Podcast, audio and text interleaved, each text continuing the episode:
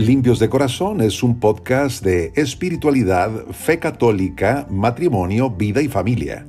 Bienvenidos a este episodio. El día de hoy que empezamos la cuaresma, quiero hablarte sobre el capítulo 4 en sus primeros versículos del Evangelio de San Mateo, en donde se nos presenta a Jesús que es llevado al desierto, movido por el Espíritu, para ser tentado por el diablo. Así comienza este episodio de las tentaciones de Jesús. Vemos el tema del demonio. Aquí aparece este personaje que tienta, se acerca a Jesús para ponerle trampas. El demonio es un tema hoy bastante recurrente en nuestra cultura, puesto que muchas personas se sienten atraídas hacia el tema. Sobre todo lo vemos en la gran cantidad de películas de terror que se ofrecen en los cines y vemos una especie de obsesión por este personaje. Muchas personas se sienten atraídas hacia estas películas y además el mundo tecnológico, científico en el que estamos viviendo, este mundo industrial, también es un mundo lleno de magos, de brujos, de curanderos, de horóscopos, de lectura de cartas y de todo este mundo del oscuro, de las tinieblas, incluso también están presentes las sectas satánicas. Y hoy te propongo responder a tres preguntas sobre el tema del demonio en esta reflexión. Primero, ¿existe el demonio? Segunda pregunta, ¿qué nos dice nuestra fe cristiana respecto al demonio? Y tercera pregunta, ¿cómo debemos actuar los cristianos frente al demonio? Vayamos por partes, vamos con la primera pregunta. ¿Existe el demonio? Bueno, esta es una realidad personal, una inteligencia y una voluntad o es simplemente un símbolo del mal. Muchas personas afirman que se trata de un símbolo del mal, por ejemplo, sobre todo en círculos intelectuales. No se cree en la existencia del demonio como un ser personal que tiene inteligencia y voluntad propia. En la iglesia, nosotros afirmamos que la mayor astucia del demonio es hacernos creer que no existe. Para prueba de su existencia, tenemos los mismos evangelios. En los evangelios encontramos diversos episodios de exorcismos de Jesús.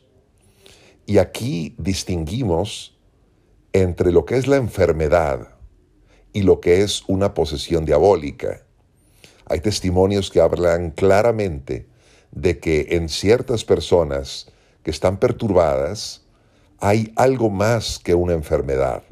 Por ejemplo, lo vemos en el endemoniado de Gerasa, en el endemoniado de Cafarnaum, en los poseídos de Gadera, en el hijo de la mujer cananea, que también estaba poseído, en ese joven epiléptico que, que estaba mudo, en el endemoniado mudo, el endemoniado ciego y mudo. Son diferentes episodios que nos hablan de no solamente una enfermedad, sino algo más que una enfermedad, una posesión diabólica. Pero el mejor testimonio que tenemos de la prueba de la existencia del demonio son los santos. Cuando hay un santo, Satanás está obligado a descubrirse lo vemos simplemente en la vida de Jesucristo. Jesucristo cuando aparece, el demonio se revela, se revela con V, es decir, se manifiesta. Jesús es hostigado, es tentado por el demonio en el desierto. Es decir, la santidad de Jesucristo hace que el demonio aparezca como a contraluz y lo mismo ocurrió en la vida de los santos. Muchos santos hicieron de su vida un combate contra el príncipe de las tinieblas. Por ejemplo, el Padre Pío, lo sabemos, muerto en 1968, el Padre Pío fue un combatiente del demonio al que se le manifestó muchas veces así como siglos antes ocurrió en la vida de San Juan María Vianney, el cura de Ars, y otros santos más. San Francisco, por ejemplo, él le decía en una ocasión a uno de sus hermanos frailes, si los hermanos supieran cuántas tribulaciones sufro por los demonios, no habría un solo hermano que no, que no se pusiera a llorar por mí. Bueno, ¿existe el demonio? Por supuesto que existe. La prueba de la escritura, las vidas de los santos y también la experiencia exorcística de la iglesia así nos lo demuestra. Vamos a la segunda pregunta. ¿Qué nos dice la fe cristiana sobre el demonio? Nos dice tres cosas muy importantes. Primero nos dice que Jesucristo ha vencido al demonio. Dice San Juan que Jesús vino a deshacer las obras del diablo. Y la carta a los hebreos, en el capítulo 2, nos dice, Cristo ha venido para reducir a la impotencia, mediante su muerte, al que tenía el dominio sobre la muerte, es decir, al diablo, y liberar a los que por temor a la muerte estaban de por vida sometidos a la esclavitud. Ahí tenemos pues una prueba en la escritura sobre lo que nos dice la fe cristiana del demonio. Cristo ha vencido al demonio. Ahora, también nuestra fe nos enseña que Jesucristo y el demonio no son dos principios iguales. Uno es Dios, Jesucristo, y el otro, Satanás, es una criatura. Es una criatura que se fue por el lado del mal y de ser un ángel lleno de luz y muy hermoso, se convirtió en el más horrible de los demonios. Si le dio cierto poder Dios al demonio sobre los hombres, es para que los seres humanos podamos elegir el bien con libertad y para que no, eh, para que no se mantenga una persona en la soberbia de creer que no necesita un redentor en su vida. Y otra eh, razón que nos da la fe cristiana sobre el demonio es que Satanás quiere siempre el mal, pero realiza el bien, a pesar suyo. Entendamos esto bien. Bueno, la actuación de Satanás en el mundo sirve para castigar a los malos. En efecto, la persona malvada sufrirá las consecuencias de sus pecados, ¿no? instigado por el diablo tantas veces, podrá sufrir castigos en esta vida porque son consecuencias del pecado, no porque Dios quiera vengarse contra esa persona. Pero también Satanás, su actuación, quiero decir, sirve para purificar a las personas buenas. Una persona creyente en Dios es una persona que tiene que combatir contra las fuerzas del mal. Eh, Satanás cree que él separa a una persona de Dios, pero por el contrario, no sabe Satanás que arranca a la persona del pecado muchas veces. Con Cristo Jesús no tenemos absolutamente nada que temer. Y vayamos a la tercera pregunta. ¿Cómo debemos actuar los cristianos ante el demonio? Primero, no atribuyamos directamente al demonio todos nuestros errores y pecados. No, tomemos más en serio también nuestra responsabilidad y la raíz del mal que está en nosotros, así que no le echemos la culpa al diablo de todo lo malo que nos sucede.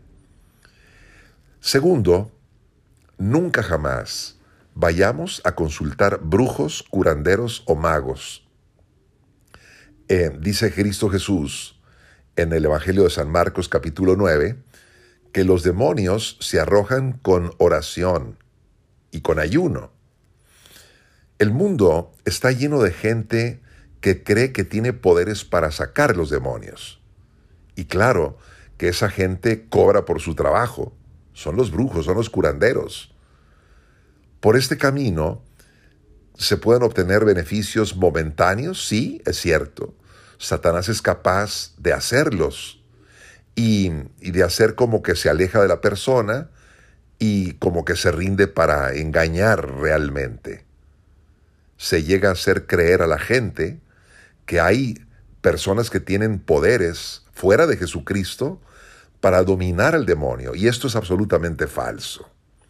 Así que nunca jamás vayamos con brujos o curanderos para resolver un problema. Hay muchos que sufren molestias del demonio porque se meten en contacto con este mundo de las tinieblas o por maldades muy perversas, por pecados muy, muy graves. Pues esas personas deben de recibir ayuda de la medicina, de la psiquiatría, de la psicología, pero al mismo tiempo hay que pedirle a Dios que libre del maligno a estas personas, como cuando rezamos el Padre Nuestro, ¿no? Decimos, líbranos del mal, es decir, líbranos del maligno. Eh, y tengamos en cuenta siempre que únicamente los sacerdotes que están autorizados por el obispo tienen la potestad de realizar verdaderos y propios exorcismos en la Iglesia Católica. Siempre oremos por ellos. Y algo muy importante que deben de tener en cuenta los padres de familia es que estén atentos a lo que ocurre en el mundo de sus hijos. Hay ciertas escuelas o ambientes juveniles, especialmente en las grandes ciudades, en donde los jóvenes por juego, por capricho, se meten a este mundo tenebroso, son iniciados en ritos oscuros para hacer pactos satánicos o me ha tocado a mí ver cómo lo hacen por internet. ¿Y el resultado cuál es? El que el joven sale traumatizado, sale lleno de terror, gravemente dañado en su equilibrio y también en su rendimiento escolar. Así que si un padre de familia tiene la sospecha de que su hijo anda en este mundo tenebroso, en el mundo del oculto, no hagan un drama, en primer lugar, por ello simplemente busquen que su hijo hable del tema, porque muchas veces no quiere hablar, ya que el demonio lo tiene callado. Y si la persona logra hablar, se le va a quitar el poder a Satanás. Satanás es un experto chantajista para decir que te calles todas estas cosas y te cohibe para que hables de ello. Pero cuando hablas, te liberas. Así es que papá, mamá, tranquiliza a tu hijo. Dile que Jesús lo ama, le perdona su inexperiencia y no va a permitir que alguien más le pueda hacer daño. Invita a tu hijo a orar y a acercarse al sacramento de la confesión, de la reconciliación. Así que no tengamos miedo. Iniciamos hoy la cuaresma con este episodio de Jesucristo tentado por el diablo, pero Recordemos que en el desierto Jesucristo se libró de Satanás y se libró para librarnos a todos de él, de Satanás. Así que con esta alegre noticia iniciamos nuestro camino de cuaresma para celebrar la Pascua con gran alegría. Gracias por seguir este episodio de Limpios de Corazón. Soy el Padre Eduardo Jayen Cuarón y te deseo que tengas luz, paz, bendición y alegría.